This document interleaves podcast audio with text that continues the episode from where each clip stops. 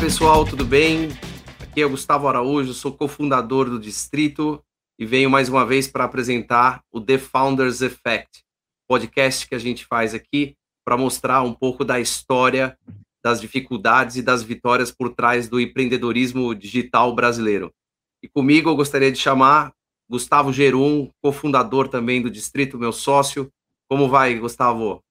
Tudo bem? Mais um episódio, o segundo episódio aqui do The Founders Effect. E queria começar aqui contando todo o começo de episódio.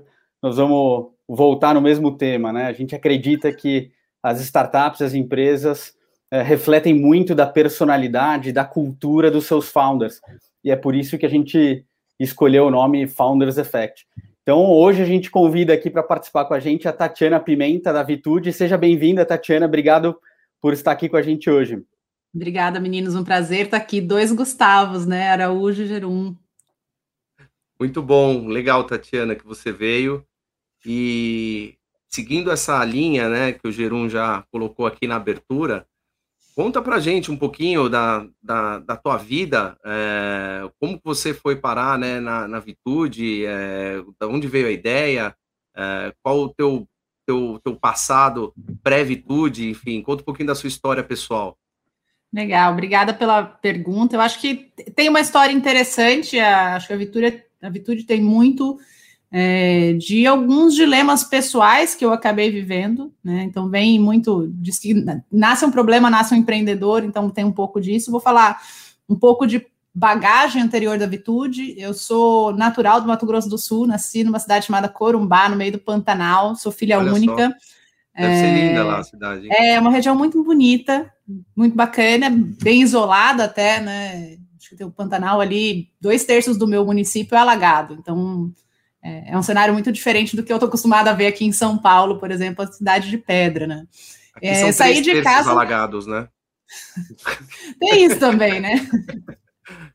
Saí de casa cedo, com 17 anos, fui fazer faculdade de engenharia, fiz engenharia civil, acho que muito inspirada. Meu pai trabalhou muito tempo numa construtora e eu vi, acho que durante a minha infância e adolescência ali, um movimento com obras, principalmente de infraestrutura, que era a área que ele trabalhava, e sempre tive curiosidade com esse segmento. Acabei não tendo muita dificuldade de escolher o setor quando fui fazer vestibular e sempre gostei muito de matemática, sempre tive afinidade com a área de exatas, então engenharia acabou sendo muito óbvio para mim. Fiz civil, é, acabei logo depois da faculdade, me formei ali em 2003, então comecinho da, dos anos 2000. Naquela época, a minha geração era muito voltada a fazer programas de trainee. Então, fui trainee do Grupo Votorantim, foi minha primeira experiência assim, profissional, de fato. Pouquinho antes, tinha trabalhado numa construtora por alguns meses, uma construtora meio focada em empresa em obras públicas, mas a bagagem principal foi né, dentro do grupo Votorantim, na área de cimentos. Fiquei no braço de cimentos por mais ou menos uns quatro anos, depois acabei indo para um concorrente, que era a Cimentos Portugal, que hoje pertence à Intercement, que é do Camargo Correia. Tive uma passagem por uma empresa florestal chamada Arauco, acho que as pessoas conhecem mais a Duratex, que é do, do, do grupo Itaú, e por último, trabalhei numa, numa multinacional suíça chamada Hilt, que faz equipamentos para construção civil. Então, basicamente, minha carreira ali, quase 15 anos de carreira profissional, foi bem focada na indústria de construção civil, na florestal e no mundo bem corporativo. Como eu comecei a carreira como trainee, eu fui preparada para entrar nesse ambiente corporativo e no ambiente de gestão. Eu, com 24 anos, já tinha uma equipe, já liderava uma unidade de negócios e fui desenvolvendo essa parte de gerir pessoas.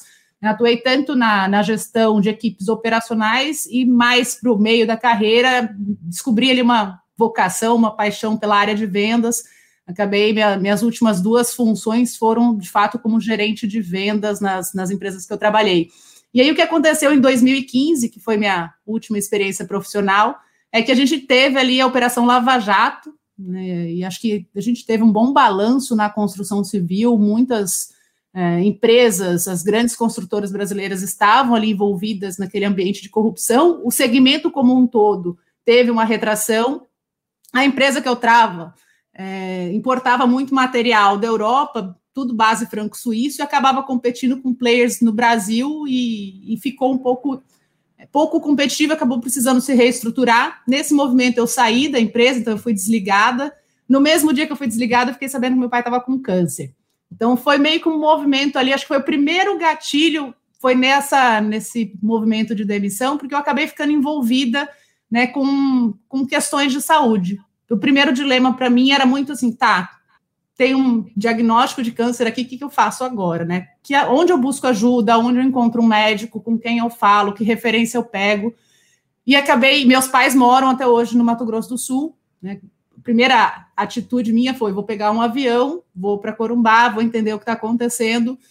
Como eu moro em São Paulo, vou trazer meus pais para São Paulo, porque aqui é referência, né? Centro de uma série de coisas. E acho que nesse, nesse movimento de vai para casa, volta para cá, ao tentar fazer contato com alguns médicos, a primeira coisa que eu identifiquei de barreira é que você tentava tirar alguma dúvida e ninguém tirava dúvidas, ninguém sequer dava orientação. Eu só Sim. consigo falar com o paciente se ele estiver no meu consultório. E aí era a primeira coisa que eu falava assim, mas eu não posso te mandar os exames por e-mail para você me orientar o que eu faço? Não, eu preciso do paciente aqui, senão a gente não pode fazer nada. E eu lembro que a primeira consulta que a gente fez aqui em São Paulo no médico, inclusive foi quem operou meu pai, é, ali na primeira consulta, o médico chega, faz o approach, pergunta o que aconteceu, conta o histórico. E eu acho que depois que meu pai terminou de contar, ele falou assim: é bom, eu não sei se o senhor tem câncer. Aí a pessoa que é engenheira olhou assim: tá, mas para você falar isso, você podia falar por telefone. Né, para mim tinha uma coisa assim, pô, tem um checklist básico, você, você checou algumas informações e com base nessa informação você chega a uma conclusão que pode ter um diagnóstico negativo, então, ali começou uma primeira, acho que meu primeiro incômodo. E o que, que aconteceu? Na verdade, a gente teve que voltar no Mato Grosso do Sul, buscar lâmina de biópsia, trazer de volta, fazer patologia de novo. E eu, naquilo ali eu já tinha uma série de coisas. Por que, que não existe um checklist? Por que, que eu não posso fazer uma consulta por uma chamada de vídeo? Né, ou coisas do tipo, a pessoa fazer uma orientação prévia antes de eu deslocar a paciente, antes de eu ter um monte de custo. Então, foi dessa, acho que dessa situação que começou a nascer um primeiro incômodo com é, oportunidades de melhoria nos serviços de saúde. Pô, Meu pai ficou bem. Desculpa te, desculpa te interromper aqui, mas já me surgiu uma dúvida desse processo, né? Acho que depois você veio entender muito mais essa cultura e tudo mais, mas um, naquele momento você sentia que era um resguardo pessoal do profissional ou era questão de regulamentação, né? A gente percebe que tem essas duas dois tipos de inovação ou dois tipos de evolução dentro dos mercados. Qual que era a tua sensação naquele momento? Naquele momento, eu acho que tinha muito um receio, e eu estou falando de um profissional renomado, que é super conhecido na área né, onde atua. Primeiro, assim, não existia regulamentação, então qualquer tipo de atendimento que ele me prestasse, de fato, ele estava infringindo alguma coisa que não podia naquele momento. E eu acho que, segundo, que não existia nenhum tipo de educação, até para a população médica, de que isso, de fato, ajuda né, a, a, criar acesso. E eu lembro de, depois de meses, eu ter conversado com o médico, falei assim, mas viu, o que, que você acha a respeito de telemedicina? Aí eu fui descobrir o termo, até então eu não sabia, né? Como, como filha de paciente, eu não fazia a menor ideia do que, que era o que eu estava querendo fazer. E, e, eu lembro dele falar: olha, putz, eu não sei se eu acredito, porque o problema é você disseminar um mau atendimento. E eu lembro de questionar algumas coisas no sentido, mas mau atendimento ou nenhum atendimento? Né? Porque o que a gente está falando é de pessoas que moram em locais que não tem atendimento nenhum, porque você não tem profissional. E por que não levar bons profissionais que estão em grandes centros para atender por meio de, de, um streaming de vídeo? Né? Esse era meu, meu grande questionamento. E foi dessa, acho que dessa experiência, meu pai acabou fazendo a cirurgia, o, o, a gente refez a patologia, era mais grave até do que, do que o diagnóstico anterior. Ele operou, fez o tratamento, precisou, voltou para Corumbá, falo que hoje ele vem de saúde, está mais saudável que eu, né, faz lá atividade dele três, quatro vezes por semana, acho até engraçado. E eu fiquei aqui, naquele momento, ah, putz, estou desempregada, construção civil já não faz tanto sentido para mim, tinha perdido um pouco a graça, até a própria corrupção tinha me deixado um pouco, acho que assim, uma, uma sensação de, putz, não quero estar nesse meio, esse segmento está esquisito. E eu tinha ficado de fato provocada ali, falando, não é possível que numa área tão crítica como a saúde a gente não consegue fazer coisas que, ao meu ver, eram básicas. Pô, fazer uma, uma sessão, e a gente já tinha, sei lá, streaming de vídeo há anos, né? Por que, que eu não poderia falar com médico por Skype. O que, que me impedia? Não era, acho que foi ali que eu comecei primeiro a ler sobre o assunto, fui entender por que, que aqui não podia se falar disso, o que, que tinha fora. A gente já tinha empresas como a Teladoc, a MD Live, que já eram é, grandes nos Estados Unidos. Aqui ninguém falava. Eu comecei primeiramente putz, eu tinha um dinheiro guardado da minha demissão e das coisas nunca. Eu sempre tinha pedido demissão das empresas, então foi a primeira vez que eu saí e acho que tinha ali um pouco de patrimônio guardado. Comecei a ir em hackathon, comecei a ir em evento, aquelas feiras hospitalar e, e encontros que existiam até, fui entender um pouquinho do, do que, que era esse ecossistema de startup, e em 2000, finalzinho de 15, começo de 16, ainda era bem incipiente, a gente não tinha é, tanta coisa, acabei conhecendo, acho que o pessoal do, do Hospital Sírio-Libanês, num dos eventos, acho que foi no hospitalar que eu ouvi o Dr. Paulo Chap Chap falando, quando ele desceu do palco, era um palco chamado Five Years From Now. Então, era um negócio que estava ali, eles estavam discutindo o que seria da saúde ou da inovação em saúde daqui a cinco anos, né? Que ninguém imaginava que naquele momento ia ter uma pandemia em cinco anos. Mas a gente estava discutindo isso e ele falou: ah, a gente gosta no Sírio de investir em startups, de, de apostar em jovens empreendedores. Quando ele desceu do palco, eu chamei ele falei: Oi, você falou isso? Meu nome é Tatiana, estou querendo empreender. Será que você tem um minutinho para tomar um café? E eu acho que ele ficou olhando meio assustado, mas pegou meu caderno, anotou o telefone e o e-mail falou assim: ah, liga para minha assistente e eu tomo um café com você. E aí eu marquei, fui lá no, fui com ele, conheci o Dr. Luiz Reis, que também é, é da, da área de inovação lá. E eu lembro da gente discutir uma série de coisas. Acho que a primeira coisa que a gente discutiu foi a possibilidade de segunda opinião, que era o que já se falava em segunda opinião na, na, tele, na medicina. E a outra coisa foi: olha, na medicina não tem regulamentação, mas na psicologia tem. Ela é uma, é uma regulamentação retrógrada, não fala em terapia online, mas fala em orientação, e talvez você possa explorar esse lado. E aí eu fui conhecer a regulamentação de psicologia, porque até então nunca tinha ouvido falar. E aí acho que nesse momento foi uma coisa interessante, porque as fichas começam a cair. Eu lembro muito da fala do Steve Jobs, que ele fala que a gente só consegue conectar os dots, né? A gente só consegue conectar os pontos olhando para trás. Porque aí eu fui lembrar de uma experiência minha pessoal, porque eu tinha tido depressão.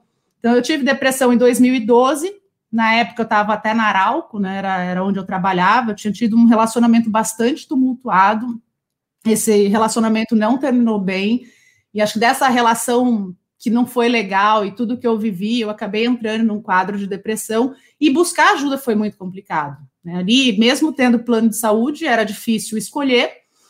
Então, o que eu tinha? Basicamente um livrinho de papel com nome, endereço e telefone. Aí como é que você escolhe com base no nome, no endereço pelo no CEP, telefone? Né? Você escolhe pelo CEP. A minha primeira escolha foi, ah, em São Paulo, vou escolher quem é mais perto de casa.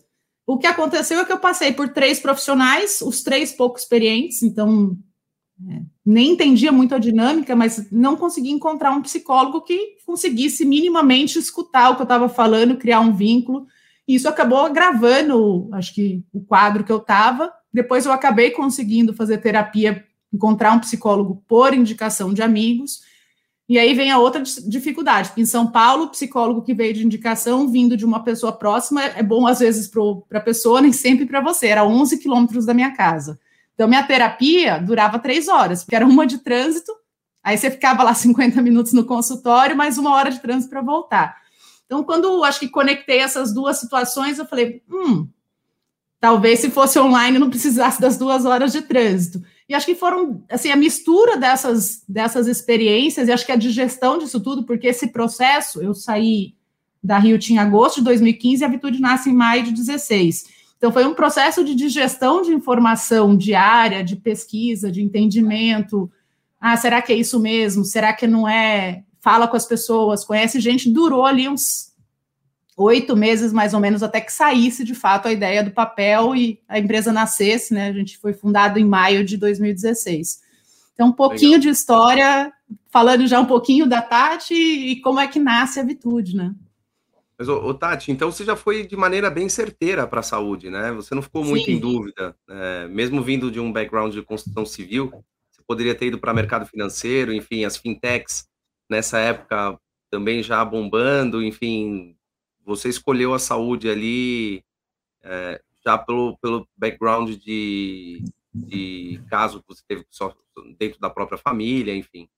Eu acho que se eu não tivesse tido o problema, talvez eu não tivesse empreendido, né? Porque nunca foi assim, você fala, ah, Tati, onde você se vê daqui a alguns anos? Eu me imaginava CEO de alguma empresa, porque eu ia construir uma carreira executiva, então eu estava me preparando para ser diretora na Hilt, né? O próximo passo era assumir uma diretoria. Então, assim, eu me via, se você me perguntasse ali em 2015, um pouquinho antes da minha demissão, onde eu me enxergaria nos próximos 5, 10 anos, eu falar, não, eu vou, ou eu vou estar fora do país em alguma posição executiva, que era um desejo na época, ou eu vou ter virado diretor ou GM de alguma empresa, porque era a carreira que eu estava trilhando já tinha mais de uma década. Quando acontece uma situação, acho que a primeira coisa que eu me pus a pensar é que o momento né, que você recebe um diagnóstico de câncer, a primeira coisa que você pensa é morte. Então foi ali, eu acho que uma coisa do tipo, cara, o que, que vai acontecer se eu perder meu pai? Eu fiquei tanto tempo longe de casa, será que eu fiz as escolhas certas? Eu acho que o primeiro movimento ali que aconteceu foi de questionar as minhas escolhas. Então, questionar desde a formação, desde o, do que eu tinha feito de trajetória profissional, se aquilo fazia sentido, se tinha propósito. E o próprio questionamento durante aquele processo é que fez nascer, sei lá, a faísca ali, ou aquele tapinha nas costas, falar, tem algo aqui que não está legal, e uma inquietação que eu acho que eu só descobri muito tempo depois, que talvez os empreendedores tenham mesmo, mas isso aqui não está legal, eu acho que eu posso resolver. Apesar de todo mundo falar que eu era maluca. Porque vai, cara, você está maluca? Você trabalhou, você fez engenharia. Você só soube trabalhar com cimento, concreto e, e madeira, e você está me falando que você vai trabalhar com tecnologia em saúde? Não, não pode ser. E as pessoas, de fato, com todo mundo que eu falava, e até algumas pessoas que eu convidei para serem sócias no começo, ah, que tal essa ideia? Que tal você ir comigo? Não, Tatiana, imagina, isso não vai dar certo. Eu perdi as contas de quantas vezes as pessoas falavam para mim, não, isso aqui não vai dar certo. Você está pirando, isso aqui não funciona. E as pessoas, quando eu comecei já com a ideia da terapia online, mundo fala assim, terapia? Por vídeo, quem vai fazer isso? Você acha que as pessoas não vão querer ir no consultório do psicólogo? Então, acho que foi um pouquinho assim, não teve um, ah, eu quero ser empreendedora. Na verdade, veio um problema e eu quero resolver esse problema. Acho que foi um pouco de como nasce a empreendedora ali. Ô, Tati, a gente estava comentando que a Vitude está fazendo cinco anos agora, né? Sim. E durante esse período, certamente você teve desafios enormes. Quais foram as principais barreiras como empreendedora ou desafios e quais foram as suas características que fizeram você superar esse desafio? Eu acho que os desafios são vários, assim, os, tem algumas separações na linha de tempo. Os primeiros dois anos foram muito difíceis. Por uma, acho que uma série de fatores. Primeiro, porque eu, eu pus o pé numa área que não tinha regulamentação, né? Tinha uma regulamentação precária. Tudo que a gente fazia, o conselho de psicologia vinha e falava: ah, tá errado, vocês estão infringindo o código de, de ética, tem que parar. A gente tinha que parar tudo, ir lá no conselho, responder, argumentar, falar com o advogado. Então, foram dois anos que praticamente de resultado foram incipientes, né? a gente não conseguia andar muito, a gente foi um período que a gente brigou literalmente muito com o conselho, então acho que a Vitude tem uma grande participação até na mudança da regulamentação.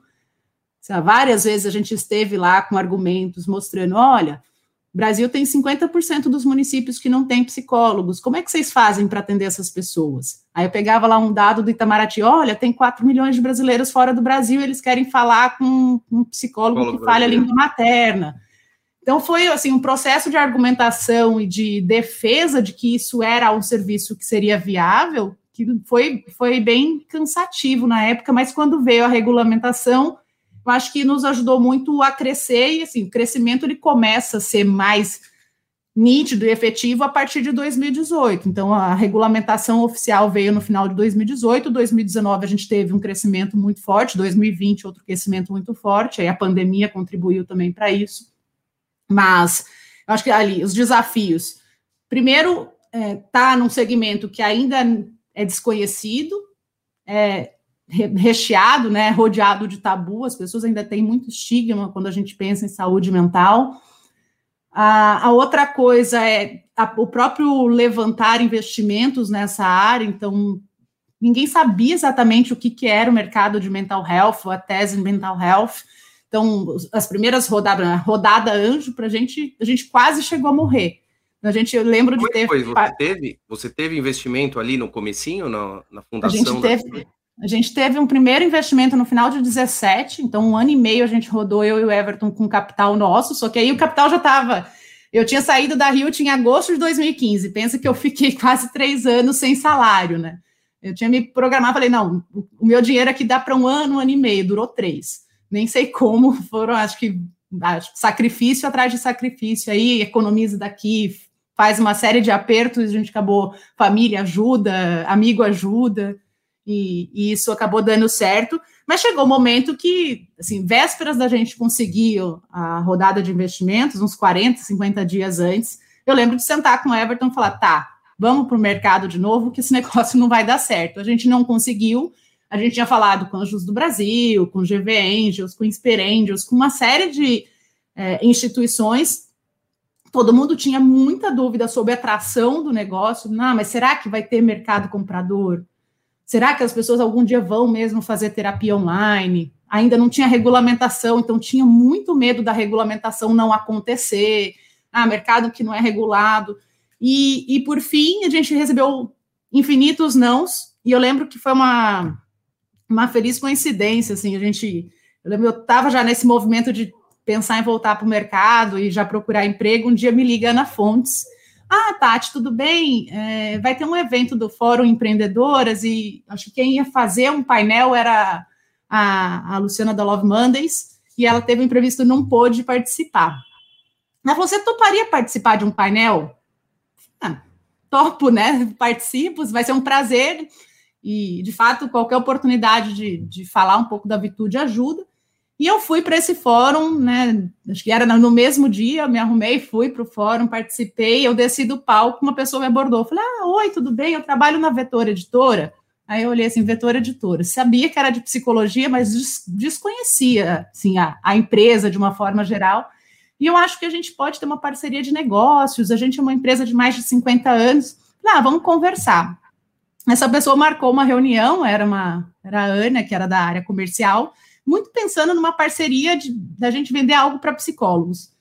E quando eu fui para fazer a reunião, ela acabou marcando com o CEO da Vetor, e a gente conversando, ele falou assim: "Nossa, esse negócio que vocês estão fazendo é legal". E uma das coisas que a gente tinha como ativo muito forte, porque a gente sempre acreditou em educação, era o tráfego.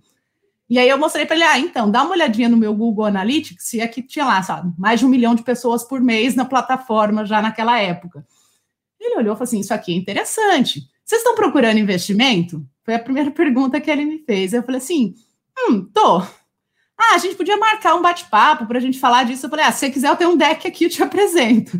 E aí, ali mesmo, eu já abri o deck, já fiz um pitch. Ele, ah, posso conhecer seu sócio? Aí eu falei, pode, vamos marcar um dia. A gente marcou um outro dia, uma reunião, acho que na mesma semana, ele conheceu o Everton, a gente se falou, aí ele falou assim, ah, queria marcar uma reunião com vocês. Sei lá, isso tudo durou 10 dias. Na reunião que a gente se viu, ele falou assim, ah, queria fazer uma proposta para investir na Vitude, e ele fez a offer, é, falou, ah, quero dar tanto por tanto, ele já tinha, ele tinha colocado uma consultoria para levantar a nossa ficha no mercado, já tinha feito um levantamento dos concorrentes, e até quando a gente assinou o contrato lá, o mútuo, né? Eu lembro que a gente, na hora de celebrar, ele falou assim: a gente foi mais rápido do que o TRF da quarta região, não foi? Eu falei: olha, eu posso falar que eu estou bem feliz da gente ter sido rápido com isso. E daí para frente, de fato, acho que foi aquela, aquele empurrão que a gente precisava. É, o apoio deles foi fundamental, porque frente à comunidade de psicólogos, a Vetor é extremamente respeitada e conhecida, o fundador deles né, que é o seu Glauco, é da primeira turma de psicologia do Brasil, então tem todo um referencial e eles nos ajudaram muito a olhar para o profissional de psicologia, acho que com uma forma diferente, até porque eles são, pensando que a Vitude é um marketplace, né, um dos lados que é nosso cliente é o próprio psicólogo.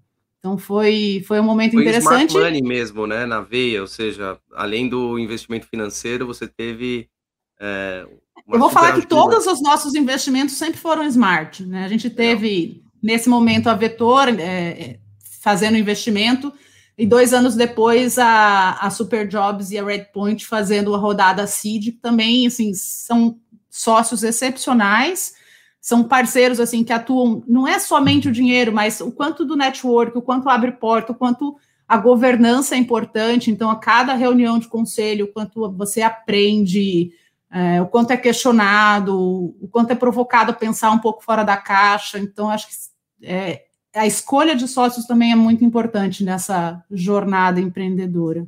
Ô, Tati, deixa eu te fazer uma pergunta com relação à sua jornada de captação. Um, ainda existe uma disparidade muito grande entre startups fundadas por homens e por mulheres. Uh, e no distrito a gente incentiva muito esse empreendedorismo feminino. Recentemente a gente lançou um estudo sobre uh, as female founders, a gente uh, começou um programa de aceleração de empreendedoras femininas. E uma das coisas que essas empreendedoras relataram para a gente era que existe um certo preconceito dos investidores com relação a mulheres uhum. nesse processo de captação de investimento. Você sentiu isso de alguma maneira? É, você acha que é mais. Você passou por algum momento onde você tinha uma investidora que estava te avaliando e existe essa diferença? Como é que você é, vê é, esse tipo de situação?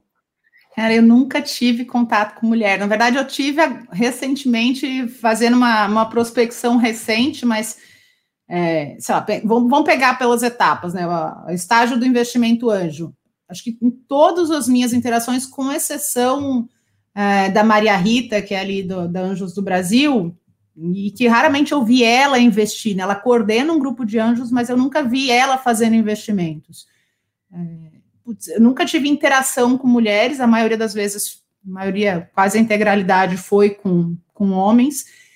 Eu nunca tive grandes desafios e, e falar que eu tive perguntas muito diferentes. Na etapa anjo, em alguns momentos, sim. Eu comecei a Vitude, eu estava 35 anos. Então, existiram momentos em que eu fui questionada se eu ia casar, se eu ia ter filho, como é que ficaria o negócio.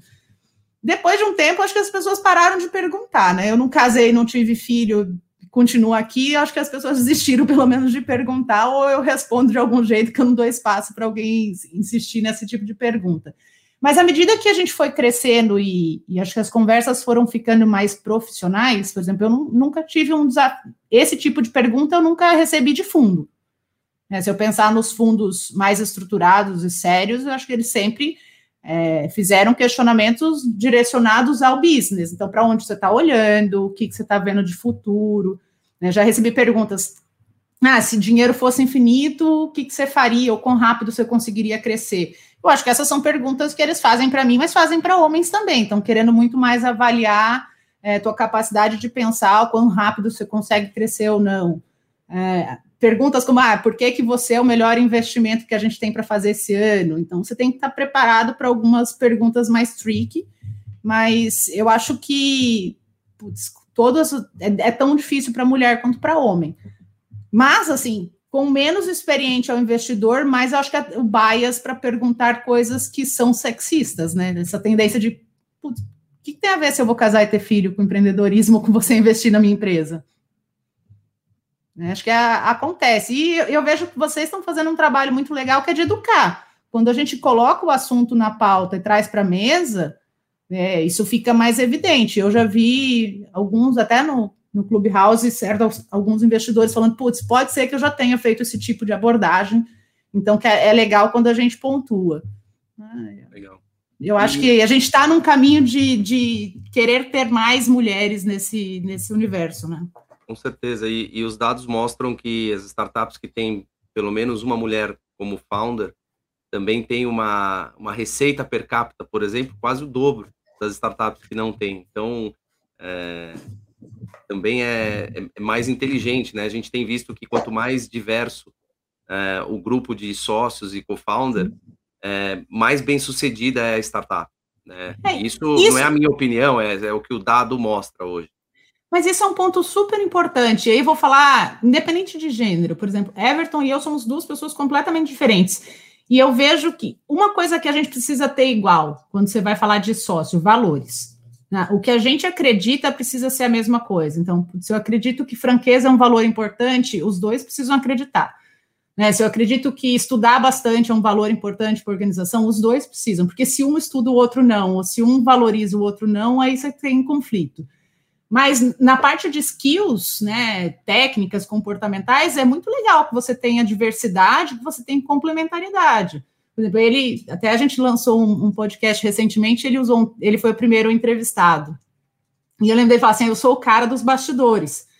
Eu falei assim, e eu não sou a pessoa dos bastidores, eu sou a pessoa do front, eu estou na frente, eu estou falando com todo mundo, eu estou falando com o investidor, eu, eu gosto da área comercial, já, já atuava na área comercial antes de ter a Vitude.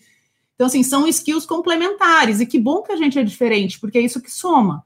Acho que quando a gente pensa ali em, em fundar uma empresa, é legal a gente pensar também que é bom não buscar o igual, é bom buscar pessoas com skills diferentes. E quem, quem são os founders que te inspiram hoje? Quando você olha para Brasil, uhum. enfim, ou até pode ser de fora também, é, para esses empreendedores desse nosso mercado aqui de tecnologia, quais são, quais são as founders ou os founders que te inspiram? Ah, tem, tem muita gente. E tem uma coisa legal, né? Quando você recebe investimento, por exemplo, a gente é investido pela Redpoint, o portfólio da Redpoint é, sim, é muito legal. Então, a troca entre os founders é muito bacana. A gente tem uma reunião semanal de founders.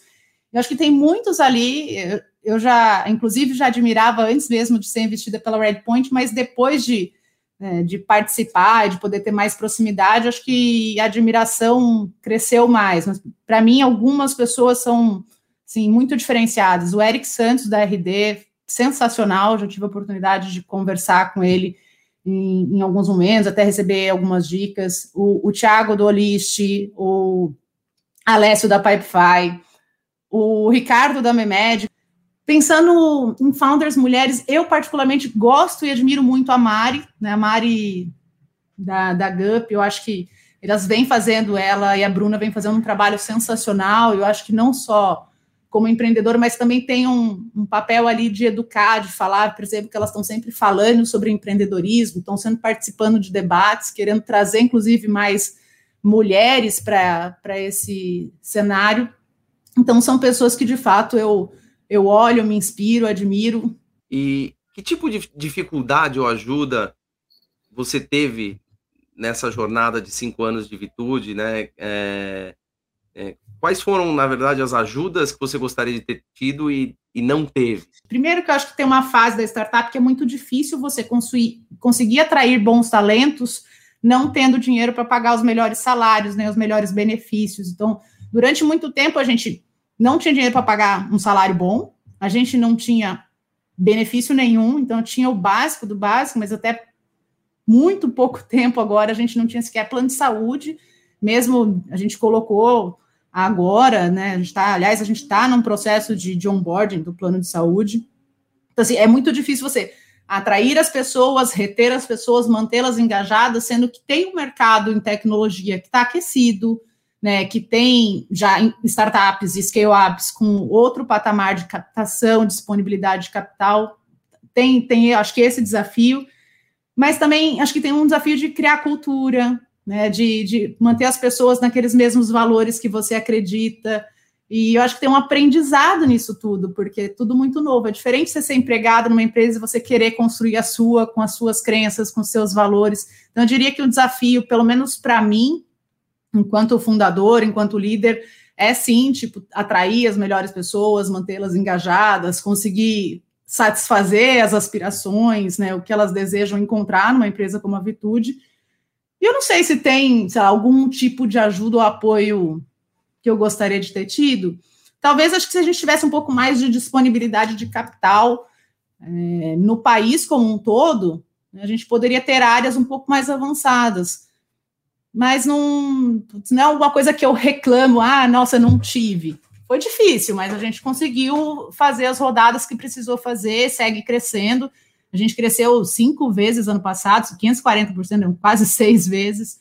É, a gente segue esse ano para um crescimento aí, provavelmente de três, quatro vezes de novo, e, e fazendo um negócio que é muito bacana. A gente impactou ano passado de, de falando em visitantes únicos em todos os URLs da Vitude, 37 milhões de pessoas. É muita gente. Sim. Então, assim, eu acho que é, é um aprendizado, na verdade, não tem muito. Eu acho que tem uma, uma coisa da cultura de startup que a gente está aberto para o erro.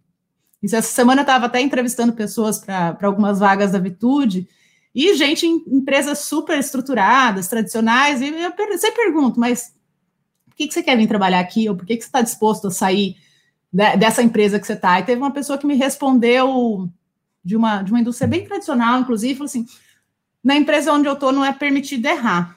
Então, aqui é, tem tipo um departamento é, de processos e regras e que todo mundo tem que fazer aquilo. E mesmo que você tenha uma ideia de melhoria em alguma coisa, você não pode contribuir, porque é, o foco está em prevenir o erro e não em inovar. E eu quero ir para uma empresa que eu possa errar, experimentar e que eu possa criar coisa nova. Eu falei, bom, então você sabe exatamente o que você vai encontrar aqui, porque tem a experimentação pode acontecer, a gente está no meio do caos, as coisas vão acontecendo. Então, acho que faz parte desse universo empreendedor, né? Ô, Tati, e conta um pouco do. Você estava comentando dos números, né? É incrível essa velocidade de crescimento. Um, a, a, bom, todo mundo sabe que a gente é aficionado por dados aqui, né? Em 2020, a gente fez uma pesquisa de quais foram as as 20 ou 30 startups que mais cresceram em números de acesso ao site no Brasil. Sim. E estava lá a Vitude, assim como outras empresas de psicologia uhum. online, ou seja, esse movimento já vem desde lá de trás, mas obviamente a pandemia Sim. é difícil dizer que ajudou, né? Mas de certa maneira impactou muito esse, esse business de vocês. Conta um pouco o que, que era pré-pandemia, o que, que aconteceu depois disso, e depois o que, que vocês estão esperando da Vitude aqui para os próximos anos, né? A última captação, se eu não me engano, foi em 2019. Deve ter alguma coisa no forno aí, não? A gente está se preparando. ah, olha, eu, eu diria que o termo certo ajudou mesmo, porque apesar de ser uma situação difícil, é uma crise sanitária, a gente tem. Não dá para descartar a quantidade de pessoas que perderam a vida, né? Já são mais de 430 mil pessoas.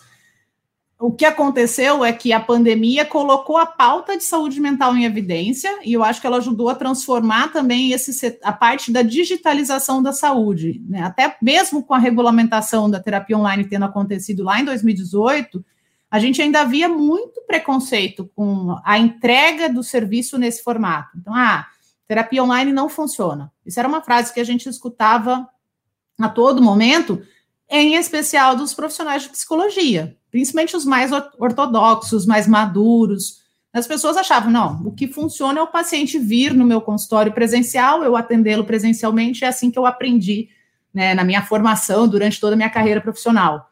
Chega a pandemia, tranca todo mundo dentro de casa, os psicólogos ficam sem receita, porque ou você atende online ou você não tem paciente, porque o CRP, né, o, os regionais e o federal, eles emitiram notas dizendo, olha, pensando na ciência e no que se prevê aqui, a gente recomenda que vocês se isolem e se for fazer um atendimento presencial, que usem máscara. Para usar máscara, você vai perder toda a expressão facial do, da pessoa, então acaba prejudicando o processo com máscara, então melhor ser online muitos psicólogos tiveram que, do dia para a noite, começar a atender online. Tinha gente que nunca tinha experimentado esse tipo de atendimento e tinha, assim, profissional com 25, 30 anos de formado que, de fato, não acreditava e que, quando começou a atender online, percebeu, nossa, esse negócio é legal.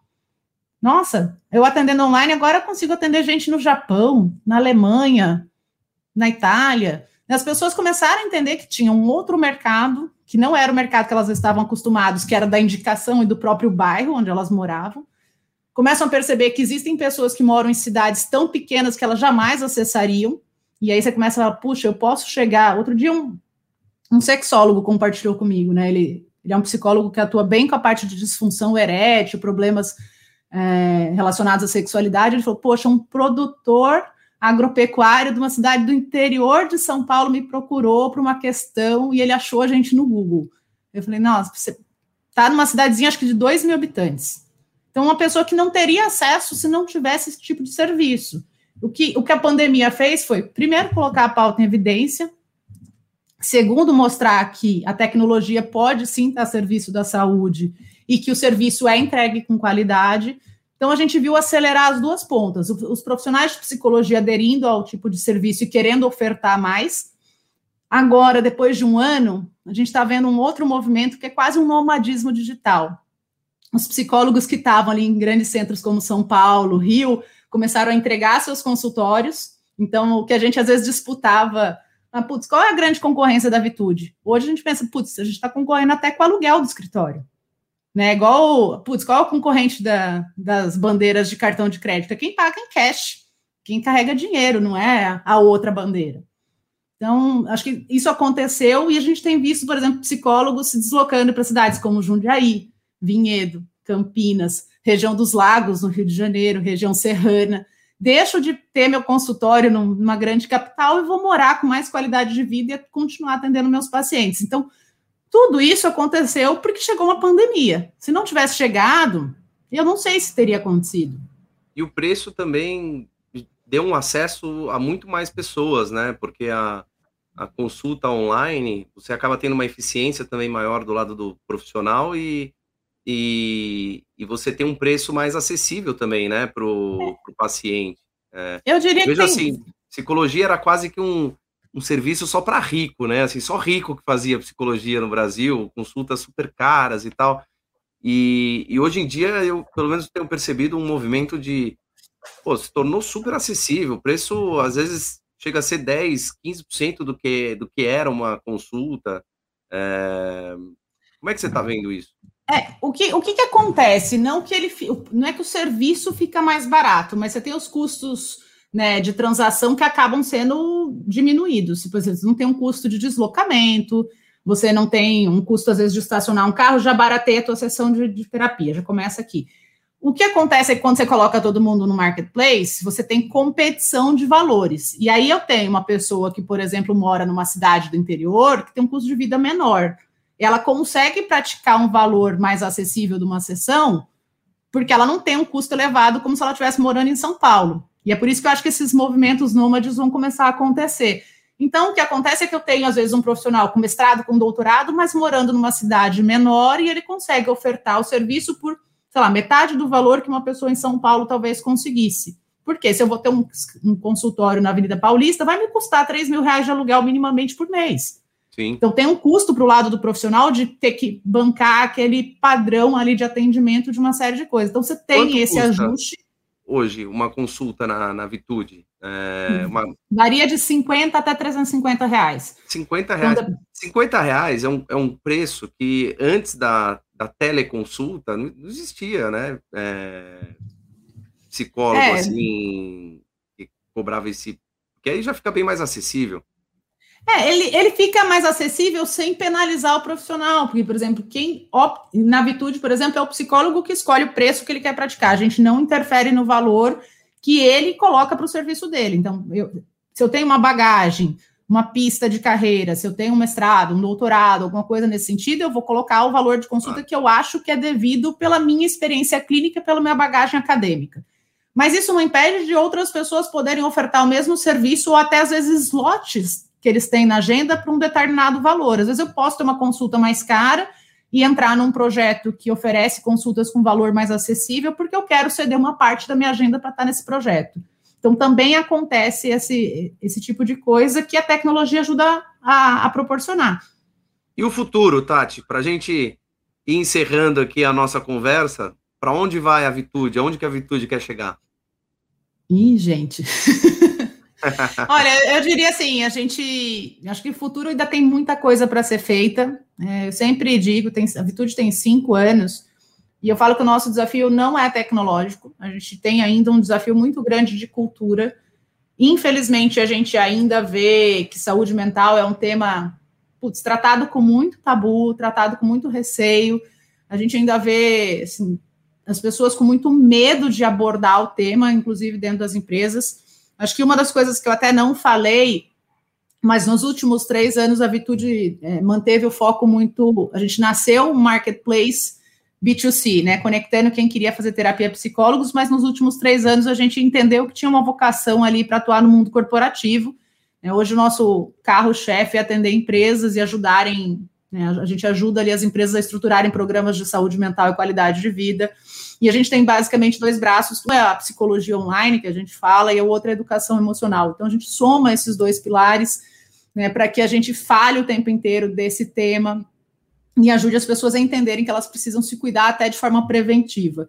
E o que eu vejo é que a gente tem um um, acho que uma, uma, jornada ainda bastante grande até a gente conseguir é, estar presente dentro da, das empresas, estar presente aí, pelo menos uma boa parcela da, das empresas brasileiras. Hoje a gente tem, é, estamos chegando aí a 120 clientes corporativos, a gente tem grandes nomes como Grupo Boticário, como Lojas Renner, como SAP, Sangoban, Localiza, que são empresas de grande porte, muito respeito na, né, acho que no cenário nacional, empresas que estão acreditando que investir nisso é prioridade, que cuidar da saúde mental de fato promove uma melhoria, traz retorno financeiro, melhora a produtividade, o engajamento do time. Mas ainda não são todas as empresas que pensam assim. Então, acho que um caminho é continuar educando esse mercado, mostrando que é importante cuidar, né? Que é sim papel do RH olhar para esse tema, porque se tem alguém adoecendo emocionalmente, pode não ser sua responsabilidade, a empresa pode não ser o causador do adoecimento. A gente está nesse cenário de pandemia e vamos falar que tem minimamente 400 mil famílias sofrendo com luto. É culpa da empresa? Não. Ninguém é culpado por isso, mas você tem que lidar com o funcionário que perdeu alguém. Como é que você faz com isso? Né, como é que você acolhe essa pessoa que está sofrendo? Como é que você prepara o líder dessa empresa para acolher um colaborador que perdeu alguém? Outro dia eu estava conversando com, com um cliente próximo e ele meio que até quase desabou na conversa comigo e falou assim: tem uma pessoa muito próxima do meu time que chegou para mim e falou que perdeu quatro membros da família. Que, que eu falo para essa pessoa? Então, assim, ninguém está preparado para lidar com isso. Eu acho que as empresas precisam sim olhar. Então, acho que é um, é um caminho. O futuro está muito ligado a esse acho que, movimento corporativo. Eu acho que cada vez mais a gente se posicionar como uma empresa referência para ajudar as empresas aí nesse tema. E é, putz, eu acho que vai ter muita consolidação nesse mercado, né? Acho que até mesmo por conta da liberação da telemedicina, de várias áreas de saúde para né, atendimento remoto, muito provavelmente a gente vai ver empresas grandes, empresas né, de outros países querendo chegar no Brasil. Eu acho que vai ser, um, vai ser um mercado que vai ver muita aquisição, muito M&A, é, muita consolidação ainda. Acho que é isso que eu imagino aqui né, para os próximos anos. Ô, Tati, está acabando o nosso tempo aqui, queria te mandar uma última. Quais são os aspectos da cultura da Vitude que são reflexo da personalidade dos founders? Vocês conseguem identificar coisas muito específicas? Você fala assim, putz, a empresa é, é assim porque eu, por algum motivo, incentivo as pessoas ou eu me comporto de determinada maneira? Ah, eu diria que tudo.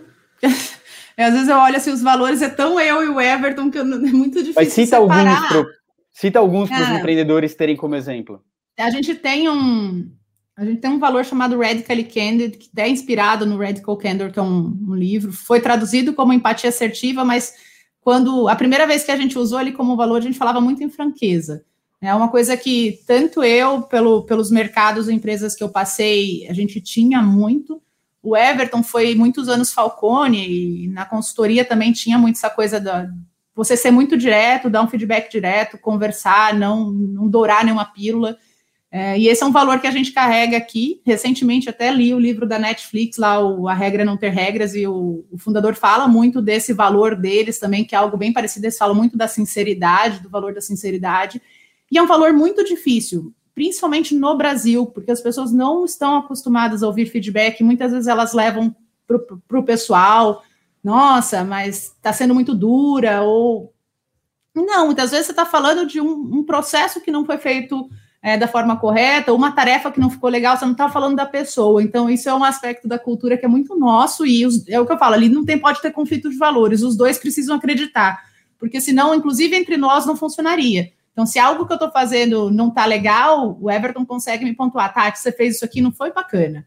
Ou quando ele faz, também eu consigo pontuar tem um tem um outro valor que a gente fala muito aqui, que é o, o, da gente sempre aprender, estar aprendendo todos os dias.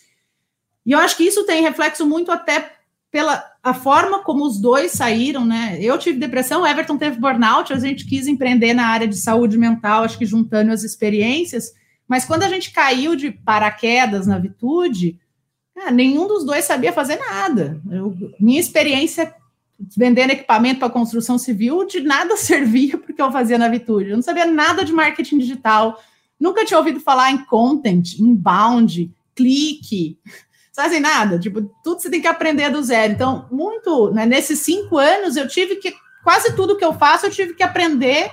E quando a gente pensa em algo disruptivo, não tem nenhum livro, não está em lugar nenhum.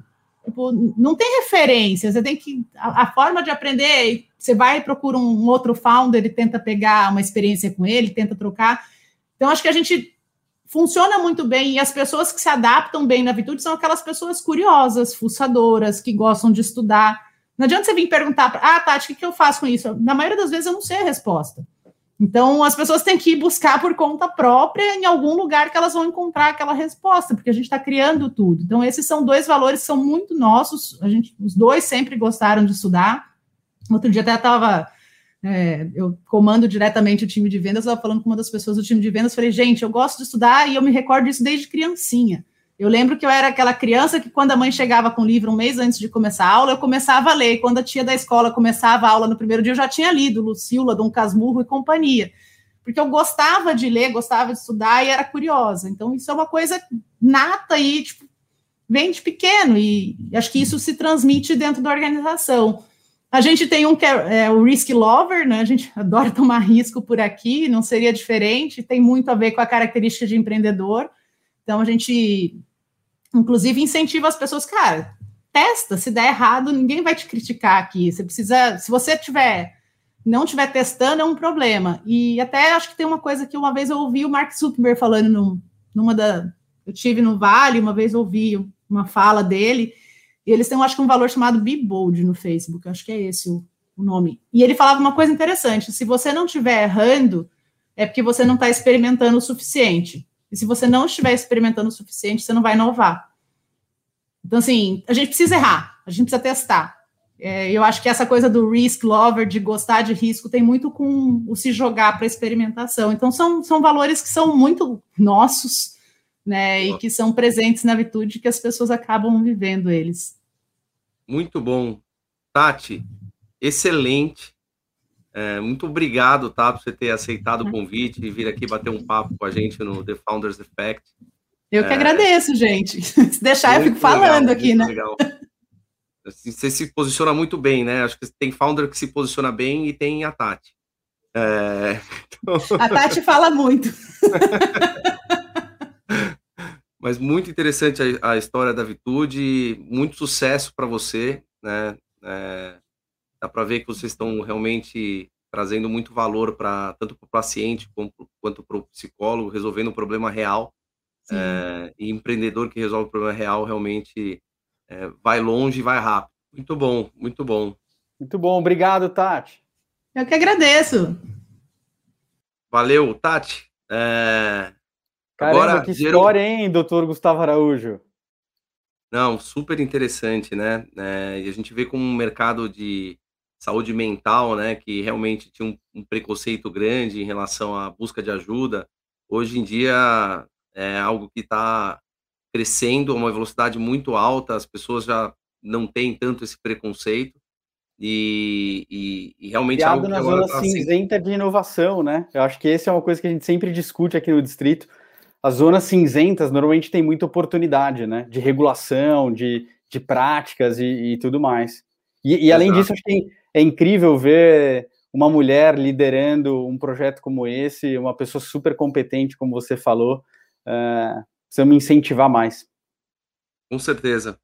Gente, vamos encerrando por aqui. Uh, obrigado por estarem ouvindo mais um episódio do The Founders Effect. Meu nome é Gustavo Araújo, sou cofundador do Distrito Estou aqui com Gustavo Gerum, cofundador também, sócio do Distrito. Até a próxima. Valeu!